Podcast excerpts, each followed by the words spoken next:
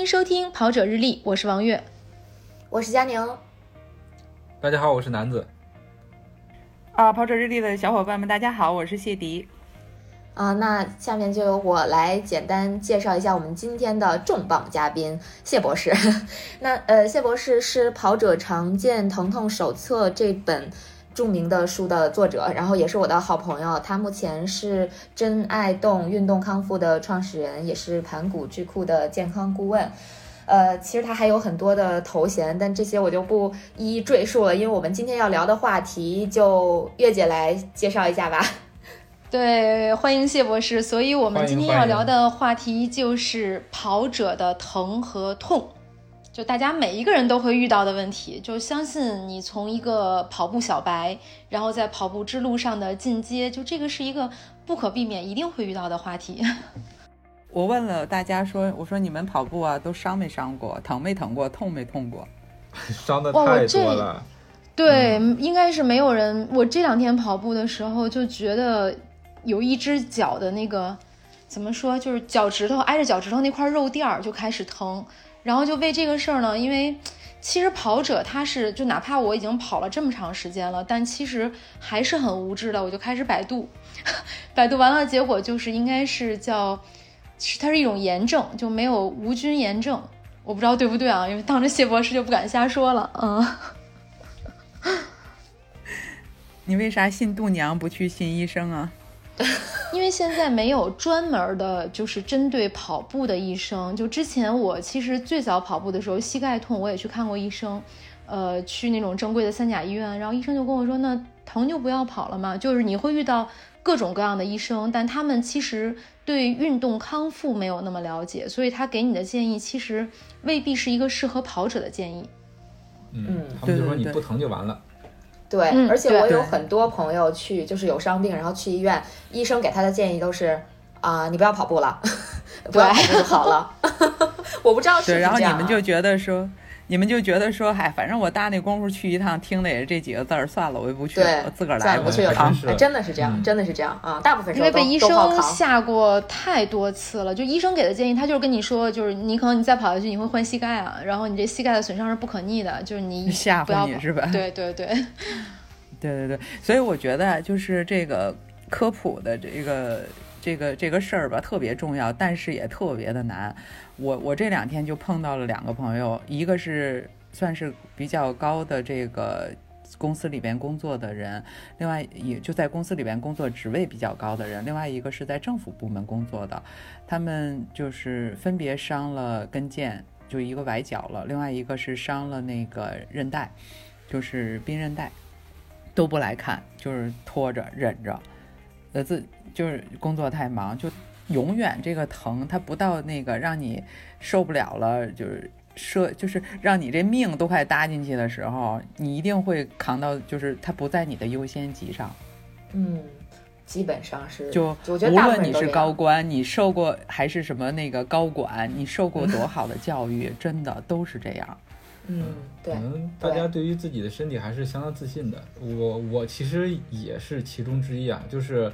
包括以前上学的时候踢足球受伤，然后包括现在有时候跑步会受伤，但是有时候总是觉得，呃，这个伤也不是很严重，然后你过两天他自己又好了，所以就也没有太当回事儿。这个我要举报，对，就前两天南哥都疼醒了，就就就 也是脚痛，都疼醒了，也没有去医院。对，是这个我我跟我们说过啊。现在是什么？对，那你现在是是是什么状况啊？还疼吗？嗯嗯，既然被举报了，我就说一下，就是那天去跑了一下防火道，其实防火道来回二十多公里，它因为它是上坡，嗯，我跑的时候其实是很轻松的，然后回来之后也做了一下拉伸，可能拉伸不是特别的充分，因为天太冷了嘛，嗯，回到家也没有事儿，但是就是晚上睡觉的时候，半夜的时候，就是脚前脚踝前面的那个韧带就是特别疼，就是火烧火燎的那种疼，就是以至于我就。嗯，就睡不着了，半夜就就醒了，然后实在不行的话，去外面沙发那边溜达溜达，然后困得不行了才睡着。其实我当时已经下定决心了，我说第二天一定要去医院看一看。结果第二天早上他神奇的不疼了，所以我就没有再去医院。嗯，那你当时疼痛的时候做了什么处理呢？就到沙发那儿溜达溜达。溜达溜达，然后自己揉一揉。呃，而且那个地方还不能，嗯，不能特别使劲的去揉，它很疼，但是它也没有特别肿胀的一个症状，所以我就那么一直忍着，因为大半夜的话也不可能去医院，对吧？所以就那么一直忍着，然后慢慢睡着了。第二天它神奇的好了，所以就后来也就差不多把这事儿给忘了吧。对，就是跑者他经常会遇到这种特别奇怪的神奇的疼痛，就像你这种就是疼醒了的。我这是最近两个月第二第二例听到的了，也是神奇般的。对，那个还你你你这是揉了揉哈，我觉得你有潜质去学一个运动康复师的这个资格。哎，我我那个自学成才。对我我那个朋友是。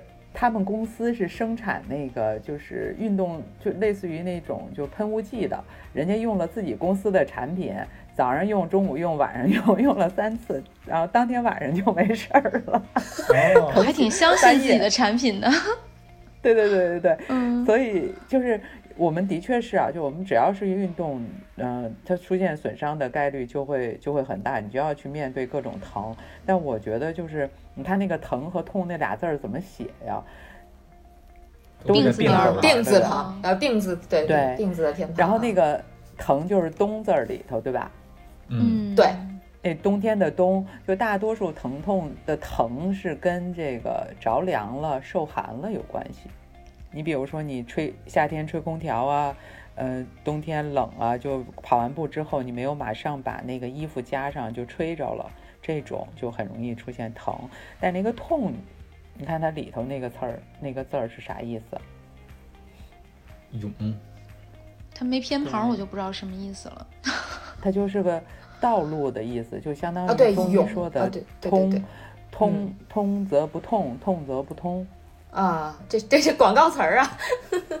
对，所以，我我觉得就是我们跑者遇到这个疼痛的时候，真的就是，呃，三种态度：我忍，我听天由命，对吧？然后再有就是，对，我百度，不信医生信百度。我我我问问我妈，我问问我同事，我意外我一个骨科医生特别特别无奈，他说我每当给这些病人建议的时候，就下一步该做怎么治疗，然后病人就说那我回去跟我家人商量商量，或者是我问问我问问怎么怎么样的，然后他就他就说那就是没有下文了。他说他们都不是医生，为啥我医生受了这么多年专业训练，给你的意见你就是不信？信呢？嗯，真是这是一个很很奇怪的现象。就就刚才谢博士说这几个现象都很普遍，就这个，但这个现象背后的根源在哪儿呢？我自己觉得还是大家嗯，普遍对我们身体的认知没有那么多，而且比较没有这个呃，不能说没有。就大家普遍还是康复意识稍微欠缺了一点，因为没有人做这些事儿嘛。就比如说我零八年回国做跑步的时候，我我跟那个咱们北京的一个当地的报纸的这个体育版的主任，他还是我多年的好朋友。我说，哎，给我们报道一下呗北京马拉松，可是，呃，国马呀。当时他说三百字儿，三百块钱。那我就问他，我说，那我要想多一点这个报道的。版面怎么办呀？他说：“嗨，你们北马要是死个人儿，我给你免费上头条。”哇，这这太过分了！这这这就是零八年的时候，大家对这媒体人之耻。呃，也不能这么说，但 真的是媒体人，真的是大多数媒体人真的就是这么想的。而且他现在还跑步了，你知道吧？啊，这是个对，但我还是要说，因为我自己是一个媒体人，其实我对这种现象是非常鄙视的。我认为这个。这这节目应该不会被被毙掉，我觉得这个就跟 出台的性质是一样的，就是你不给你钱，你就不写东西，这不跟出台是一个性质吗？所以我真的认为是媒体人支持，非常鄙视。不，但是我们那会儿就是这样的，我们比如说去北马的新闻发布会，你都要给媒体报车马费啊。然后媒体来了之后，我们就发通稿，然后通稿就是就大家就在各自的这个媒体上去给发。但实际上，呃，我觉得就是呃。就是有这么个情况嘛？那媒体一开始就对跑步是这样。那同样，我们现在康复就是跑的人多了，伤的就多了。那伤的多了之后呢，大家就需要就是更多的这种，比如说像你们这样跑者日历的节目，呃，不停的有人来说康复的一些常识，呃，包括。就是你遇到疼痛，比如今天我们可能就会聊什么样的疼痛，你就别忍了，赶紧去看医生吧，该麻烦医生就麻烦医生。然后我也觉得说，另外一个就是我们，因为我跟中医，我写这本书的时候写，我们写了四年半。其实这么我妈说，长时间，很严谨的，嗯嗯。他们被我，他们他们嘲笑我说：“哎，谢迪，这四年半你能养俩孩子了。”然后我说：“我说我们四年半生了一娃，就这一本书，也也也挺不容易的，也非常有成就成就感的。这个是对嗯对，都是心血，没错。而且能够帮助到更多的人，让他们远哎离疼痛。嗯，对。但是我们其实很难过的就是这本书出来的第二天还是第三天，我去那个雄安马拉松，他们帮我做了一个签售的活动，我然后就有跑者过来跟我说：谢迪姐，你这书已经有 PDF 版了，盗版已经出来了。”哦天哪，这真的太过分这有点了。过分了啊！我说就在他那个跑群跑群里边在发 PDF 版，我说这真是厉害啊！我们写本书四年半，然后人家就一 PDF 版盗版就没了。就是又嗯又想骂人，就这种在群里头分享 PDF 版的人，你说你就是没有这种版权意识。嗯，对对所以我是南子，我特别感谢你啊，自己这个第一时间下单，然后我哎我我都没有送你书。好惭愧啊！我是姐姐送我的书。因为我觉得，我觉得这个这个这个好的东西一定要支持啊！为什么我第一时间就买？因为我觉得这本书对我来说肯定会有用处的，对吧？另外一个就对，没是，错。嗯嗯，对对，因为很少人做这个事儿，就是跑者疼痛很少人去关注，而且你把它掰开了揉碎了去给大家说明白、说清楚。其实我觉得这个为什么要四年半的时间？我觉得确确实实是要花这么长时间的。你像呃，我们周围有一些医生啊什么，他们学成的话，其实要好要要花好长好长时间，对吧？那你这个对于伤痛或者嗯医学之类的书，那可不得花这么长时间去精雕细琢啊？我觉得这这应该是的。哎，这事儿特好玩在哪儿？就是我们写书的时候吧，想找案例，这个跑者就找不着，人家根本就不来。我们给免费治疗人都不来，人说耽误不起那功夫。来一趟北京这堵车一个半小时，然后治疗四十分钟结束了，然后再一个半小时折腾回去，我没那功夫。人家根本不来，后来都是我自个儿当小白鼠，吭哧吭哧跑一半，跑一全马，然后再折回来跑一半马，然后把自个儿跑伤了，让医生给治。这真是心血啊！对啊，所以就是为什么会觉得南但南哥是闪闪发光的人，就是他会为这些值得付费的东西付费。当然，谢迪姐就更了不起，就是不为了能写出别别别，嗯。先别夸我王月，我现在特别后悔自己把自己折腾成那样当小白鼠，因为 很多伤是不可逆的。啊，这个是真的，嗯，嗯。对，谢迪姐说的这个是真的，嗯，对，就像刚才那个，就是你那个伤，如果不去处理的话，它在你的身体里边早晚会留下痕迹，不是在这个时间爆发，可能就在下一个时间点爆发。啊，嗯就是有可能它突然不疼了，但并不代表它消失了。呃，对，它疼痛主要有原因，你要去找到那个原因。然后咱们说到正题儿啊，我自己觉得说，就是你出我我自己有过两次，一次是在台湾跑马拉松的时候，它特别热，我就觉得我要中暑了。但是我妈呢跟着我一块儿去的，所以那场马拉松我是跑下来了。但是我跑的过程当中，呃，我是明显感觉到这个就是心慌，呃，头啊晕。然后就是那种快要失去知觉的那个状态。我我们有一个朋友，就是我那个呃一个姐姐，她在台湾跑一个比赛，越野比赛的时候就晕倒在赛道上了。据说倒的那一瞬间还特别的优雅，也是中 对还有别懂了，然后他注重重视自己的这个形象。对，他就那个软软的嘛。但是我自己是去年还有一次，我去年其实真是去年我自己写完这本书之后，我都觉得说，其实我受益是最多的，我就更能知道说我什么时间我这身体是应该呃需要停止了，因为有的时候就是嗯、自己觉得说好像。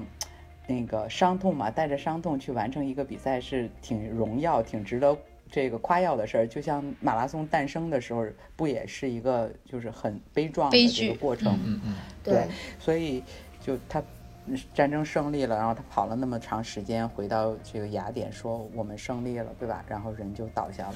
所以我我是在以色列的时候跑一个葡萄园的一个马拉松，就是一半马，我根本没当回事儿，我就我结果就晕了，晕了之后呢，我就上了救护车，然后那个。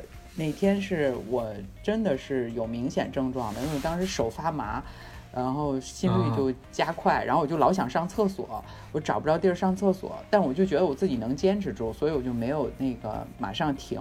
后来我想啊，我那那次是幸运，因为我倒在赛道上的时候离终点线已经很近了，他们很快救护车就过来了，嗯嗯，然后输了瓶液就活过来了，要不然我真的是一念之差，咱就生死之别了，就没今儿这节目了。那真的还是挺惨、挺麻烦的，嗯。啊，一一定要关注自己身体给身体的。变化，对对对对，对，所以有两个事儿，就是对你喝酒了之后就不建议跑了，尤其是喝大酒。譬如说王悦同学哈，你今天是喝了一大杯葡萄红酒吗？嗯，哦一杯一杯葡萄酒，哦一杯葡萄酒就不能跑步了吗？嗯，哎，看就是。就是嗯 呃 嗯，我我在那个重庆有一个朋友，他是平常的心率大概五十几，他只要是头天晚上喝了大酒，第二天能蹦到六十五七十，嗯，嗯，就沉脉就是要看心率，对不对？就其实也不是严格的，因为不还有红酒马拉松吗？呃，对，嗯。但是这个就是呃，它只是一个噱头嘛，但实际上就饮酒对跑步，你我那天是中午大概是一点多钟，不到两点喝了，就真的就两小口的那个德国的雷司令，完了约了朋友四点钟去奥森跑步，我跑的时候我的心率就嗖嗖往上窜，嗯两个小时嗯那那两口酒都没下去，我觉得可能跟人的反应是不一样。有的人喝完酒能跑，有的人喝完酒像我这种就不。但是整体来说，就是酒精的这个刺激，让你心率上升的这个几率还是蛮大的。所以我不是特别建议，尤其是男生，就是嗯、呃跑前和跑后都要稍微在酒这上面控制一下，就一杯 OK，两杯呢就看酒量了，三杯就不建议了。就是不是喝完酒要格外关注自己的心率？就如果比如说我赛前，嗯、赛前或者前一天我喝了酒，那我第二天去参加比赛或者我再去跑步的时候，我就要非常注意自己的心率。呃，对，一个是晨脉要监监测，另外一个是运动中的心率也要监测。但是这个是源于你自己平常就对自己的心率很了解。比如说你早上起来，你可以连续测七天你的平均晨脉，那你再起来的时候就呃，可能你的晨脉就假如说六十，你起来之后六十七、七十了，那就说明你身体是在一个疲劳的状态，无论是没睡好啊、压力大呀，还是因为喝酒了导致的这个原因，所以就不建议那天跑了。如果你真的是想跑，你就跑个小跑量的，或者是这个强度没有那么大的。这可能都不是疼痛的问题，这是一个保命的问题了。这就为什么很多时候会出现这样的运动的猝死嘛，因为都不觉得是个事儿。嗯，都觉得自己已经把这个代谢掉了，然后去跑步就没有事儿了，但事实上还没有那么快，是吧？我可以这么理解吗？对，而且它长期下来的话，其实对你心脏的这个还有肝脏的损伤还是有的。就是呃，我刚才说那句话，你对你身体的每一次作，它都会留下痕迹。无论是你不好好吃饭，你暴饮暴食，你经常熬夜，嗯，你经常大运量，然后你经常喝酒，这些包括抽烟，都会都会是有这样一个。但你说咱要是啥都不干的话，这辈子不也白活了吗？我觉得适度很重要。对，其实还是身体有个小本本儿都记着呢。呃，对，都留下痕迹了。嗯，对我，对，然后那个，嗯，还有就吃多了，这真不能跑。我有一天就是啊吃多了，在喝咖啡，然后一跑起来的时候就就又差点过去，幸好那个当时周围跑步的人多，我自己又及时停了，不然真的是挺危险的。嗯就是吃多了，然后嗯喝、喝咖啡，就你平常不怎么喝咖啡，然后你偶尔喝一次咖啡，这刺激还是挺大。嗯那谢迪姐，我引申一下，刚才我们说喝完酒之后你会心率高，然后跑步的时候要格外关注自己的心率。那比如说我头一天晚上熬夜了，也会心率高，因为这可能有的跑者都会有这样的感受，尤其是比赛前一天晚上没睡好，那是不是第二天比赛的时候危险性就会增大？呃，也不能这么说，因为是这样的啊，就是我原来在布拉格马拉松，我给布拉格做过这个大概六年五六年的呃这个就是在国内的宣传推广的工作，我是他们在国内的负责人。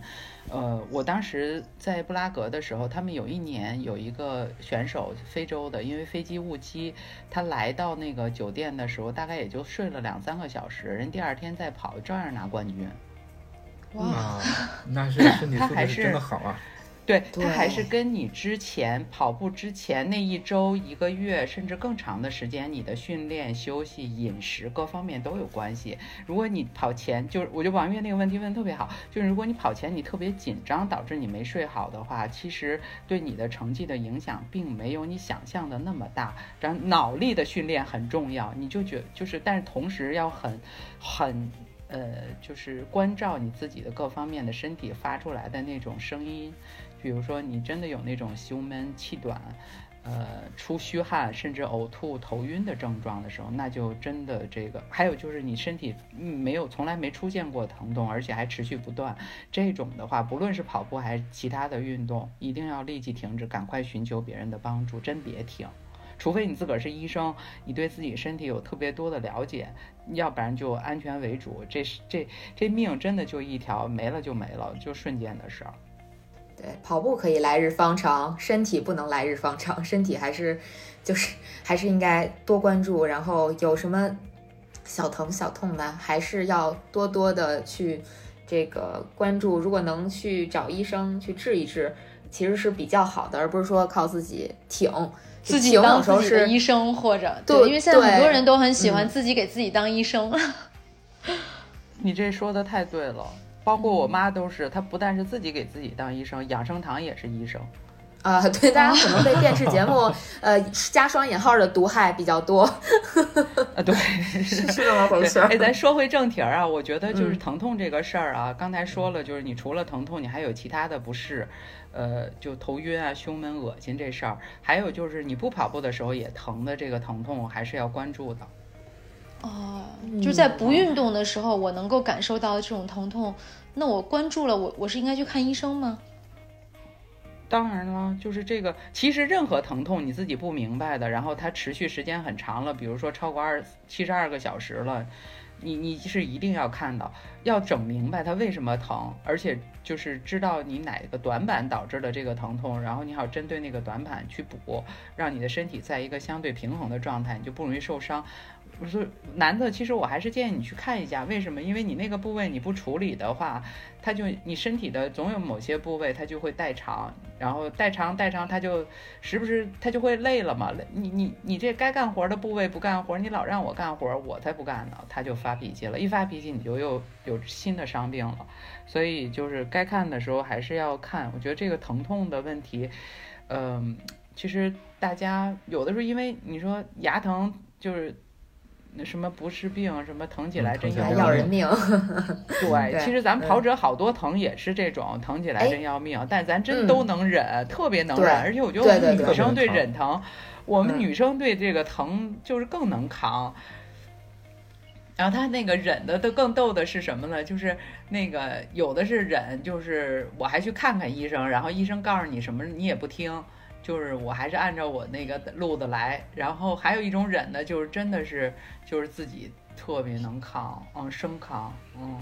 我有一个问题，就是呃，我有朋友他是呃一直在规律训练，然后呢，在某一次跑完比赛之后，其实就是这次上马，他跑完比赛之后呢，呃，他会觉得说自己的呃某一个位置，他跟我讲的是脚背会有一些疼痛，但是呢，他是这样，他跑的过程中可能刚开始没有感觉，然后跑着跑着就有有了这个疼痛感，然后再跑跑就又没有痛感了。然后包括，其实我自己也出现过这种情况，就我有时候训练刚开始跑的时候啊，就觉得有些部位特别紧张，然后跑着跑着，这个紧张感就没了。然后走路的时候，有的时候会觉得紧张，然后走着走着又这个这个这个紧张感也没了，就不知道这种，因为就像这种就很有迷惑性嘛，不太清楚。像这种情况，我我该去看医生吗？嗯，该有就是我，你如果这种疼痛经常出现的话，一定要去看医生的。我我也有过这种这种状况，为什么？因为我们嗯身体到十五分钟，你这种疼疼到最后你就麻木了。我是那会儿跑那个百公里的时候，就是。你嗯根本就没知觉了，就你你跑的时间长了之后，然后你对你身体的这种本体的感觉就没了，或者对疼痛的感觉就没有那么敏感了。它不是说不疼，它的那个疼一定在。等你跑下来了之后，它肯定还是会在某一个点上就会搞，它又疼了。但是就像这种情况，呃，很多人可能想，我不去看医生了，那我就比如说我就休息，然后可能我休息一段时间之后，呃，我再去跑，这个痛感就没了。呃，那啊那如果是这样的话，为什么我刚才说，啊就是你持续疼痛超过七十二个小时，嗯然后你还是个不明白原因、不明原因的那种疼痛。其实你刚才说的那个脚背疼，那有可能就是他鞋带系紧了，对吧？可能就是这么简单的一个原因啊。但医生也不会知道。对对对，我我这个也是我挺困惑的就是谢迪姐，你知道为什么很多人不会去看医生？就是他很多医生是不跑步，或者他不是在运动专业，所以他跑者就会不去看医生。嗯呃，对，这我也理解，因为我我嗯我我嗯也就被误诊过。我二零零九年回国的时候，去了一三甲医院一骨科看我的那个膝盖伤。呃，因为是爬了那个乞力马扎罗山回来嘛，就一直没太重视这膝盖的问题。后来就实在觉得扛不过去了，我也跟大家一样，那会儿也是个扛的这个态度，就去了一个医院。那医生，呃，举着兰花指跟我说：“你这辈子别想跑步了。”我当时眼泪歘一下就下来了。我说：“我这辈子不能跑步了，太惨了感。了。然，后他这确实是，嗯，呃真的，我这他那个表情啊，我现在不记得了，就是他那个眼神儿，我完全不想记住这个人的样子，但是永远记得那个兰花指，指，我永远记得那个兰花指和他说的这句话，说你重度骨关节炎，你这辈子别想跑步，还给我开了特别贵的药，然后我趴在我那方向盘上就狂哭，哭了一会儿，我说不对呀、我才这么大岁数，我怎么就重度骨关节炎了？然后我就找了那个戚军儿，那个佳宁可能认识，以前铁三的秘书长，我 认识月姐认识，我不认识现在是足协的秘书长，嗯然后他嗯跑步成绩也，他现在也有伤，他这次杭州马拉松全马跑了四个多小小时了，没有，呃他应该跑对进四小时了，但是但是他的伤伤挺严重。对对，他也是臀部的那个肌肉受伤很严重，嗯，我我是觉得他稍微呃练的，就是量有点大了，但这个一会儿我们可以聊过度的时候，就是嗯过度训练这个问题的时候嗯可以连。对，嗯然后呃，我我其实是觉得就，然后他就是帮我介绍了铁三的队医，叫我我还记得那个队医的名字叫李杜志老师，他就问的我特别详细，他说呃你跑步前热身吗？然后你怎么热呀？让我跑了两步，然后问了我的饮食，然后那个速度，我的月跑量。后来他就跟我说，他说你这没事儿，你这不是重度骨关节炎，让我从这个饮食、呃拉伸，还有跑步的这个热身上面做一些工作，就给了我六个热身的动作，我就按照他那个做了。呃，吃了他开的三七伤药胶囊，补了补那个多吃了点鱼啊、豆腐啊、蛋白质这些东西，我两个月以后我就能跑全马了。我要说，我所以，我当时就说，就找对医生特别重要，就不要因为说我找不到医生，就假设说我们看那个医生，他就跟我们会说，你你那个别跑了，休息，就找对医生。这医生怎么找？你们找不着的时候，你们来找我先，我帮你们推荐靠谱的医生。但是如果就是你们那我们的听众朋友，怎么办呢？就是听众朋友现在就是，其实我们之前在不认识专业的这些康复师的时候，因为都是经历了找到很多不靠谱的医生，就包括甚至去三甲医院，也不是说他医生不靠谱，就是可能他没有运动运动康复的经验。最后可能才是在找熟人儿，在找队医，但不是每个人都能有条件找到专业队的队医去进行治疗。嗯是的，呃，这事儿是嗯双向的啊。有的时候，因为我跟医生出诊写这本书的时候，我就发现，其实医生跟患者之间那个，一个是信任度，另外一个是交流的效率。就我们跑者去的时候，他有的时候因为时间很短嘛，就诊时间两分钟、五分钟，他就呃没有时间或者一紧张就把他该说的。没有说清楚，或者说的不够细，就影响了医生的判断和评估。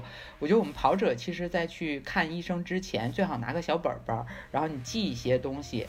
呃，我我其实今天我还特意准备了一下，我觉得你怎么跟医生沟通，你要有八点啊，我先我先念一下啊。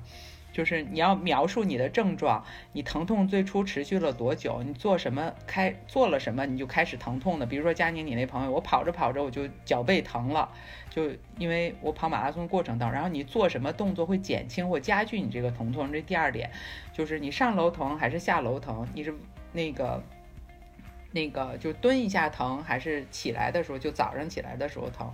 这是第二点。第三点就是呃，从你感觉疼痛到现在，你的疼痛有变化吗？它是弱了还是变强了？就比如说那个男子，你你疼的时候，你半夜给你疼醒了，到你第二天早上起来，他疼痛是有变化的。你要把这个病情变化的发展要跟医生讲清楚。另外就是说，你你你出疼痛的时候，第四点就是你做了什么？你是减跑量了，吃了止疼药了，还是说那个你就是带着疼痛又跑了？就是慢慢跑了，就这些细节你要跟医生讲清楚。还有就是，比如说你去医院做了检查了，你最好能把那些影像资料带到这个医院。另外一点就是，就是你以前受过什么伤？比如我们原来那个写书的时候，就有一姐们儿，她其实跟腱是受过伤的，右脚的跟腱受伤，就导致了她左侧的这个下肢就受力比较多，然后她左侧的腘绳肌就老伤。他就没跟我们提过他右脚的跟腱受过伤，我们在看的时候其实也没有那么明显嘛。所以你以前的这个病史、受过伤什么、得过什么病，就你做了什么处理的手法方式，你手术没手术啊，还是保守治疗的，这些都要跟医生讲。嗯，就是说一点呢，我觉得不能单单独的说我这儿疼，我我我这儿痛，而是应该把前因后果都告诉这个医生，这样医生才好去下判断，对吧？对，因为你自己没说清楚，你还让人家明白你哪儿疼，这也没道理，对吧？啊，对，嗯，对，嗯，就是，然后另外一个就是你工作是不是需要长期站着，然后或者是长期坐着，然后如果是你是军队什么训练的时候，需要你长时间行走，就这种因为职业的原因导致可能会导致的你一些伤病。还有就是带上你的自己的跑鞋，因为你跑鞋的磨损的这个地方也能够看到你到底是因为跑姿的原因还是什么其他的原因，呃造成的这个伤痛。还有就是你要做一个特别想，如果你对跑步是认真的啊，你要在跑步上出成绩，呃，你要避免未来出现损伤的时候能。倒回来找到你受伤的真实的原因，就特别建议大家能够把这个跑步日记给记下来，记距离，记你的跑鞋的购买日期。你是在那个，就你看有的时候就好多人受伤，他是因为他在那个跑道上跑，他老是一个方向。我书稿里边就有几个人是这种，就老是顺时针跑。然后，但是你这样的话，就身体的一侧就会受力嘛，对吧？嗯嗯。然后这个应该就是就会跑操场的时候就得多注意。就如果一直这个跑步训练的地点就是操场的话，就别一直按着一个方向跑，也对翻过来跑一跑，对吧？对，就比如说你要跑十圈，你就是五圈顺时针，五圈逆时针，或者你这个礼拜你顺时针，你下个礼拜你逆时针，这都行。就你别老整这一个，对你别整这一个方向来。另外就是那个比赛，我其实是不就是你比赛也有记录啊，然后包括你个人成绩啊、配速啊，你平常训练的这些记录也都要有。我也特别建议大家平常的时候是把自己的这个心率做好记录。这个心率我目前因为我跟那个就是钟博士他做了一个跑者多关心跑。跑者多关心，就观察的观，心脏的心，他是一个运动中心血管健康的一个医生。那个公众号，我真的觉得大家就值得关注一下。他会让你从就是日常生活到跑步中、跑步后怎么去观测你的这个心率。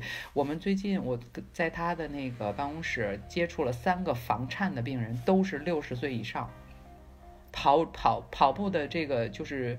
呃，年头和这个就是量都非常接近，就是跑量过了，而且就是跑速太快，没有心率监测导致的。而且房颤最可怕的是什么呀？房颤最可怕的是百分之五十的房颤，你是平常没有任何的这种症状的，就你偶尔出现个心慌，对吧？你都不当回事儿。哎呀，我可能是吃个什么东西，或者是我没睡好导致的。但是这其实可能就是你心脏的信号。而且咱们奥森前一阵儿有一个老人家，就是跑的挺多的，也跑得特别快，然后就前一阵儿他去西藏旅行的时候就心梗去世了。哦天。这个还挺悲对，其实，对，其实就是因为你你有可能就跑跑跑着跑着跑着，然后就跑出这个心脏的各种问题，但是你自己不太知道，因为你想，我们其他的这个肌肉还有休息的时候，咱那心脏那小就相当于我们一拳头那么大，就在那蹦啊蹦啊蹦，直到咱们生命最后一刻，它不休息啊。但是你俩那个，对 休息，一休息就永远休息了。对啊，所以我觉得这个就是运动这个事儿吧，尤其是像跑马拉松这个事儿，对大多数人来说，真的要有敬畏之心。嗯，好多人不训练就跑这个事儿，我就就真的特别着急。嗯嗯嗯嗯，明白，啊就我这个反希望我们的听众对听这个你是经常不跑步，就是就是参赛型选手的是吗？呃，不是不是，我最早是我最早是的，最早就是完我也是最早我也是，就可能很多跑者最初都是这样的，对，嗯哎，但你们图什么呀？呃爽就图发个朋友圈儿？不不不，就是爽，因为你平时没有人会真的喜欢跑步，对不对？就是又累又枯燥又孤独。但是你你你跑步跑比赛就不一样，跑比赛有氛围，它很爽。这这里我要反驳一下，我觉得还是真心有人喜欢嗯跑步的，我现在就是真挺喜欢的。是吧？嗯，但你刚一开始是不是也是参我也赛选手？跑了。对，嗯我也跑了二十多年了，我也一直在跑。嗯，我妈说你这样跑到共产主义吗？因为我最嗯我最早跑就是觉得自己身体可以，我觉得能扛下来。就是现在的话，确实像谢博士说的，真的真的是有敬畏啊。就是说，呃，身边这么多专业的训练的人，对吧？然后还有看到这么多事故出事的人，你真的是如果说没有一个敬畏之心去好好研究它，你就上来去跑，真的是一个特别恐怖的事儿。现在想想都后怕。南哥年龄大了吧？年轻对，也是岁数大了，就是我们在跟嗯谢博士聊之前，就是我们以为那跑步不管我是怎么跑，它总归来讲对身体是好的吧？我锻炼身体，那肯定是越练越好。但是就你听谢迪姐讲完之后，就是不当的锻炼，它有可能会造成对身体的损伤，甚至让你过早的离开这个世界。嗯，对对对，其实这不是危言耸听了。这是这是咱真们刚才这是真实的事情。嗯有点转弯了，说了那个跟医生这个交流这个事儿，咱倒回来说那个疼痛那个事儿，还有就是，嗯，那个就你疼痛加剧，包括有这些关节的卡呀，就你嘎嘎的那种绞啊，索对，嘎嘎响，嗯嗯对你，你行动受限了。嗯，就走路都吃力的时候，这个是一定要去看医生了，别忍了，赶紧去。嗯就是你，你早看，然后你早踏实，你早少受罪。嗯对，弄明白怎么回事儿。我是前段时间那个突然间那个肩膀疼，呃，就是就是运动受限了，甚至说我上车第一件事先关车门儿，然后那个胳膊就伸不出去，那个时候我就觉得有点害怕了，也是突然的疼痛吧。到了医院之后，医生告诉我是关节炎，然后我虽说现在岁数变大了吧，但是说还没有到关节炎的那一个岁数啊，所以还是挺伤心的。呃，医生给我分析有可能是说是我之前做俯卧撑什么没做准备活动，然后就导致了关节炎。俯卧撑还要做准备活动啊？对，我也在想啊，俯卧撑还要做就是俯卧撑。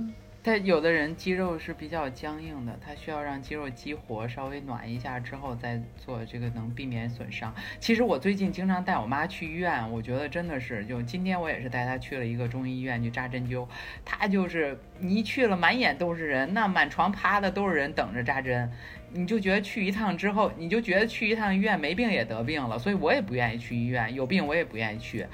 但是我就真的是特理解大家这种心情，可是有的时候你有了疼吧，你你不去医院，你还真是不行，你还是它只会越来越重。如果你忍着，它不会自己没呀、它会有累积损伤。嗯就是说，大部分的这个伤伤病，它其实不会，就是你你你不动了，它就它就彻底没了。这种，就算它没了，它可能还有隐患在里边儿。是的，一定是这样的。对，但是我们现在其实大多数情况下就是觉得说看医生没用嘛，就跟咱们就跟我自己以前一样，包括你们现在男的，你前两天出现那情况，你不也是觉得看医生那个没用吗？就直到出现特别严重问题了，然后训练受到影响了，日常生活受到影响了，咱才想着说去看医生。但是往往这种情况的时候，咱就错失了最佳的治疗时机，哎你就，急性。啊，对嗯，你就急性变慢性，然后你康复周期就会拉长。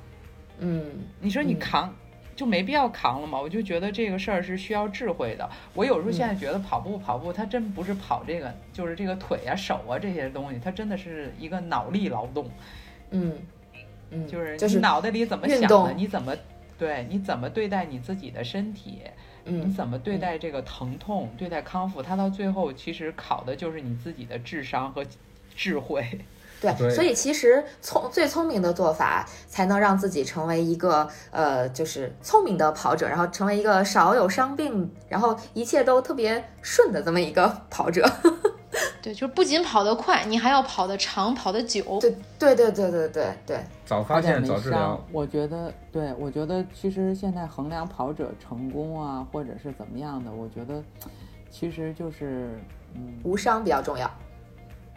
呃，也其实也，我我觉得不能说就是你能够享受到这种跑步的简单快乐，就是你身体嗯有一些这种嗯就是不舒服啊啥的，你能跟他和平相处。但这个相处的前提是你该看医生，你得儿看医生。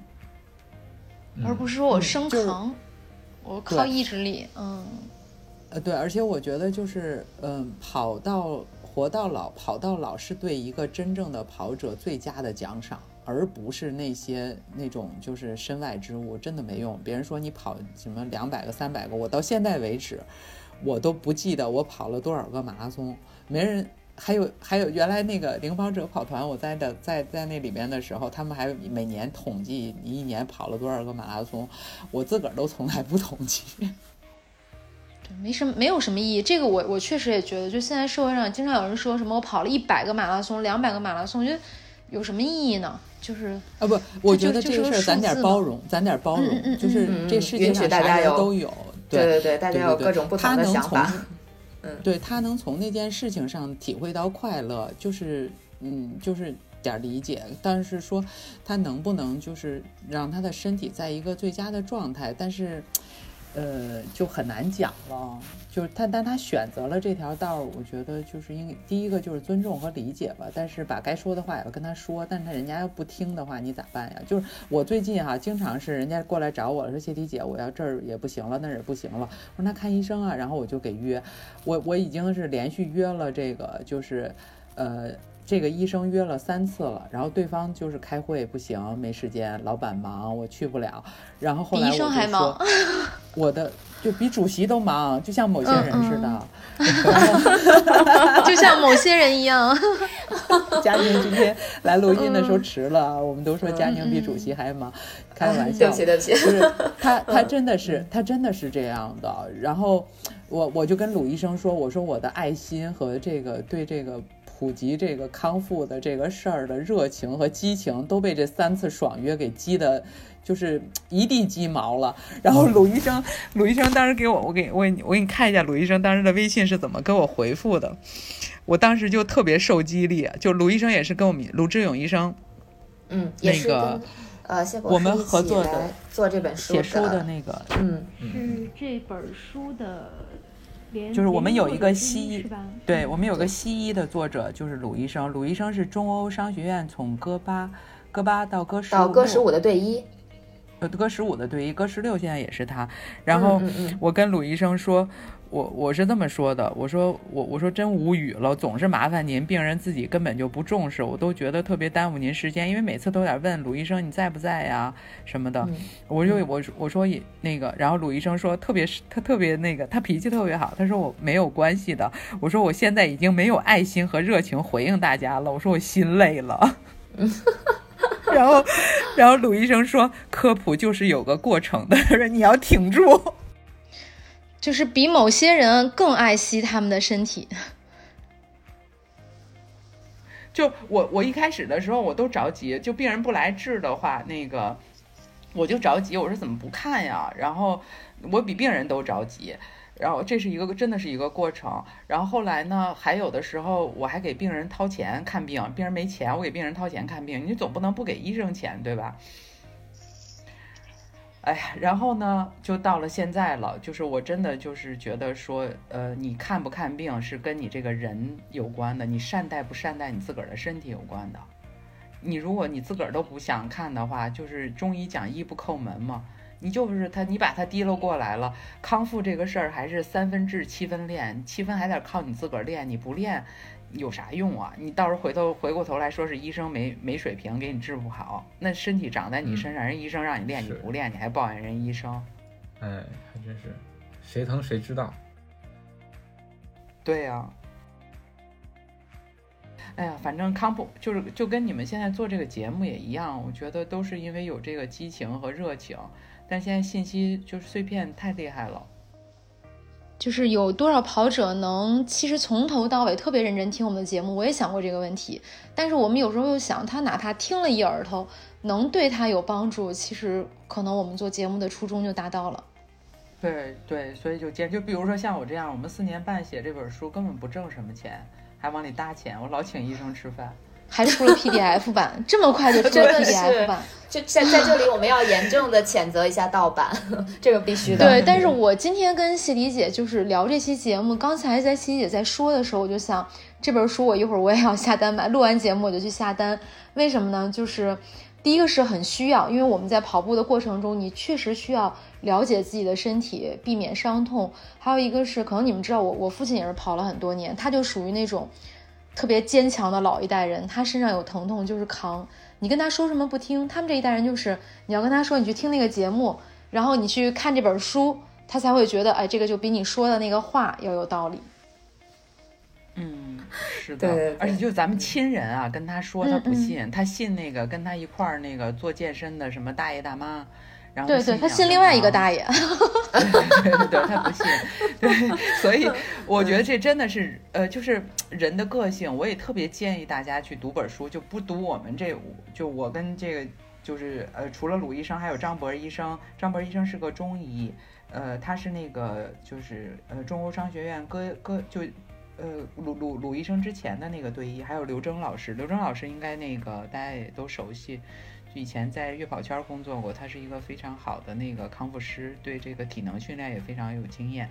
我们这本书其实就是把这个康复的环节都打通了。首先，我特别想让大家知道，说你伤了、疼了，你去寻求帮助，那中医能帮上你，西医也能帮上你。嗯，就是这个评估、诊断和治疗一定是要有医生参与的。那么康复这一块呢，就康复师啊、物理治疗师，我们现在国内也都逐渐呃有了。呃，就是因为零五年才有这个专业嘛，我们培养人才也需要时间，大家也需要实践经验。其实我们这一代跑者可能都是给这些医生在当小白鼠，在练手。就我们属于那种就是跑者的先驱了，对，先行者，对。对，但是我们医生们学习的能力非常强，就他们进步很快，而且这个评估实际上是贯穿于你康复和整个的运动这个这个历史的这个过程当中的。就是你要是有什么问题，是一定要去遵医嘱的。我们还有一类病人啊，就是我刚才说了，有病人对三对疼痛的三种，一种咱都说忍了嘛，还有听天由命型的，爱咋地咋地，然后那个还有一种就是说。特听话的病人，真的遇到了是医生的福气。鲁鲁医生就有一个朋友，他是 IBM 的一个高管，他就是每天就每周的周一早上打飞的来看鲁医生，当天治疗完了，当天再返回去，就那么坚持治疗。这种少，这种这种病人很很珍贵的。连我自己都做不到，真的。我现在回过头来想，我北马有一次那个训，就是北马之前一周，我自个儿穿高跟鞋嘚瑟，结果把脚崴了，崴崴脚是崴脚了，但是肿的地方不是脚，肿的地方是那个膝盖后腘窝那地方，也特别搞笑。然后鲁医生和那个张博医生他们都说你别跑了。然后后来我说我又把自己当小白鼠，我说嗨，反正跑完了之后不是有你们吗？伤了再治呗，我就这样。对，我但是早晚啊，就是早晚都有报应的。所以我当时北马跑完了之后，我生生的觉得我这两条腿不是我自个儿的，大概有一个月的时间。对，还有一种呢，就是我遍访名医，我因为尤其是那些就是就是经济条件稍微好一点的这个跑者嘛，然后他资源又比较多，呃，就北大北京的这些各大医院他都去过了，医生也都看过了，就谁都不信任，对对哪一个医生都没有信任。其实我自己的伤，我合作的医生，我同一个伤我去看的时候，他们可能诊断判断的观点也都不太一样。因为你比如我们膝关节损伤的原因很多，他也要去尝试才知道说到底是什么原因导致的。所以你要给医生时间。我给大家一个原则吧，我自己的就是呃跟诊啊，包括我自己受伤治疗的经验，我觉得如果你去看同一个医生，你看了三次。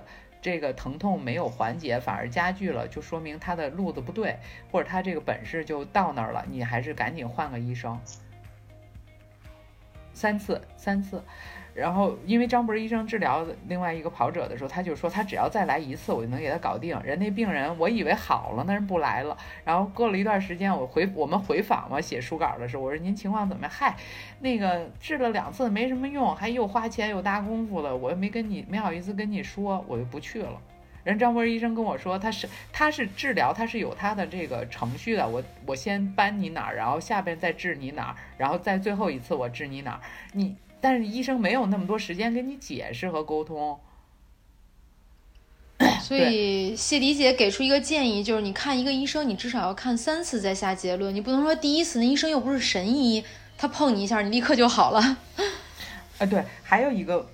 还有一个问题啊，就是咱中国人都是速成派的，就我有什么伤了，我就让他快点好，或者是说我这儿疼我也那儿疼，我这浑身疼，我恨不得一下子就让这医生来解决了，因为我给你钱了呀。我进来的时候是那个瘸子，我哪哪都疼，我出去之后你得让我不疼，这咋可能呢？你这伤都这么长时间才养成的，对吧？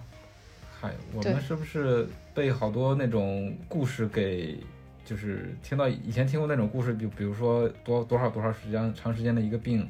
然后遇到一个神医，一下就给治好了那种，被这种故事给误导。对 对是，但我们真的是，我我说实话，就是我这满世界转了好多康复中心，也了解了很多康复的治疗方法。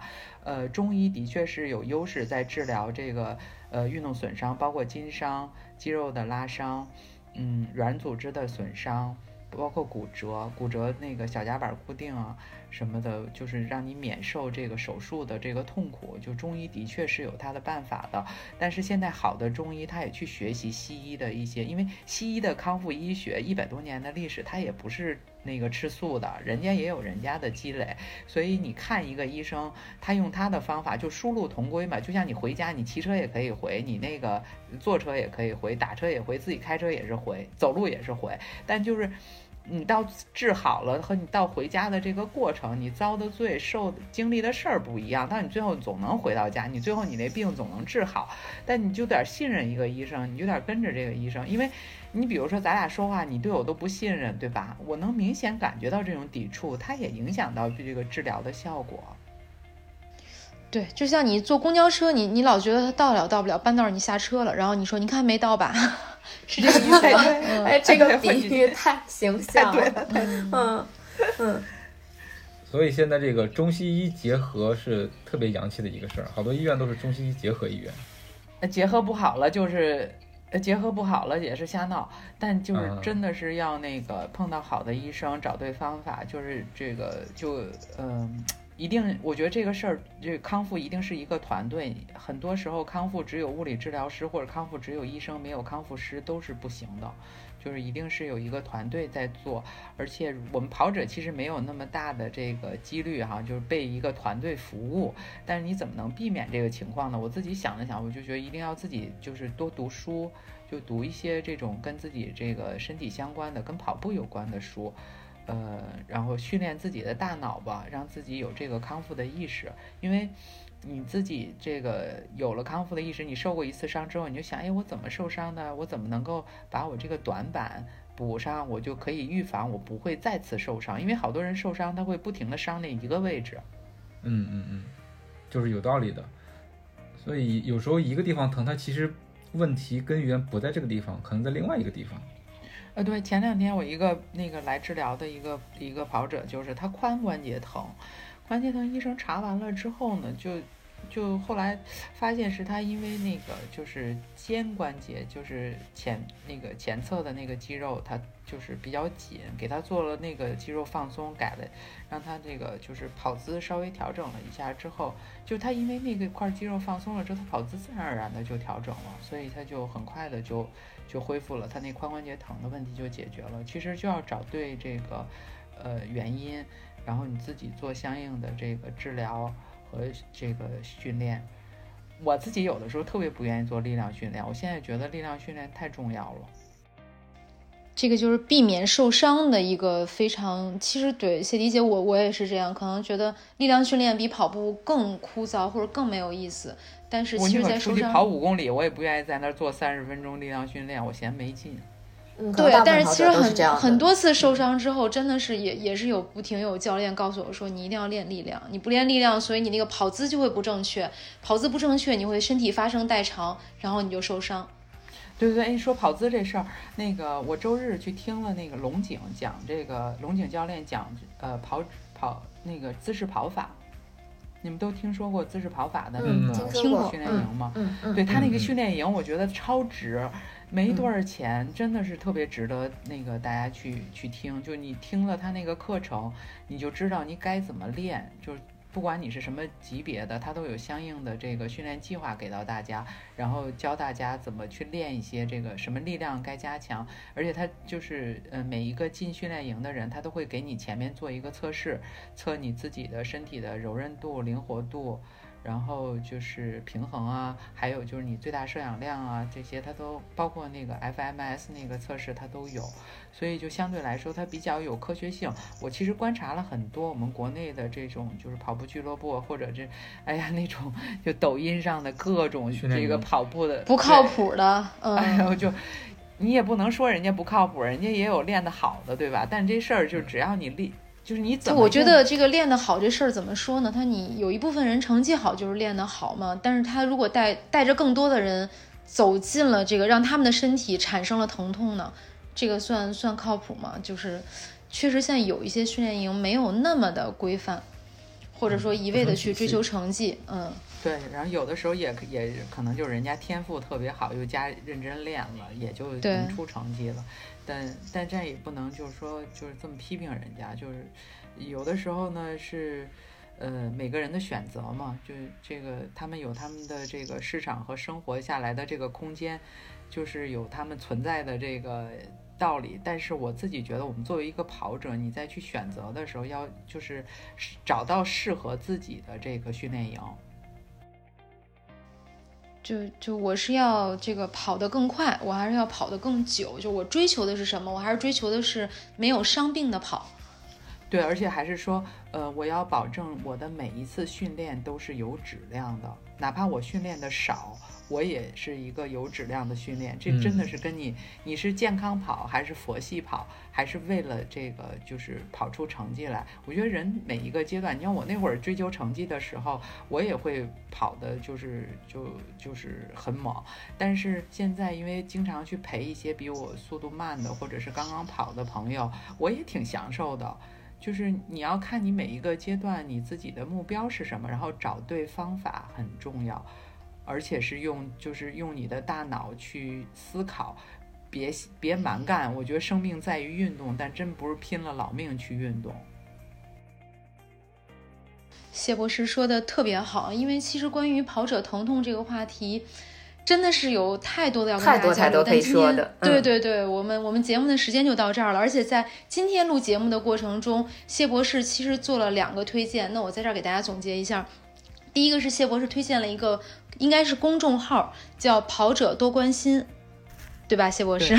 心率特别重要，是的，是的。嗯，对。那第二个推荐，我们给到我们的听众朋友呢，就是大家可以去参加姿势跑法的这个训练营。他在跑步学院那个公号底下有报名，也可以找他们的教练做一对一的训练。呃，这个是我自己就是长期观察下来，嗯，相对来说比较有科学性、很系统的一个跑步的呃训练的课程。他这这次是四个月的课程。嗯，他自己，我跟他其实，我跟龙井商量着，我们想给女生做一个更长的，就让大家把这个有氧的基础打好了之后，再去考虑速度啊什么的。我们想做一半年的，就不知道能不能有这样的这个受众，因为现在跑者愿意花钱去给自己。就我我们观察到还是没有那么多了，但是我相信未来，呃，这个女性跑者还是会会会增加起来，因为女性跑者跑起来了之后，对这个家庭对孩子的这个影响还是蛮大的。我也希望能有更多的这个女生，尤其是妈妈跑者，就是被我们这样的就是早跑起来的人给带动了。其实对整个的这个就是呃社会的影响，可能都还还是有一些的。嗯，咱们一起努力吧。好的，那第三个重磅推荐就是谢博士的这本书《跑者常见疼痛手册》。就是像南子说的，这本书其实是可以当成一本工具书来读的。那我们也希望大家能够下单购买，不要去看 PDF 版，要多多支持正版。那我们今天的节目就到这里了，感谢大家的收听。如果你觉得有料有趣，赶快订阅我们的节目，同时推荐搜索关注“跑者日历”微信公众号、服务号以及小程序，更多精彩内容等你发现。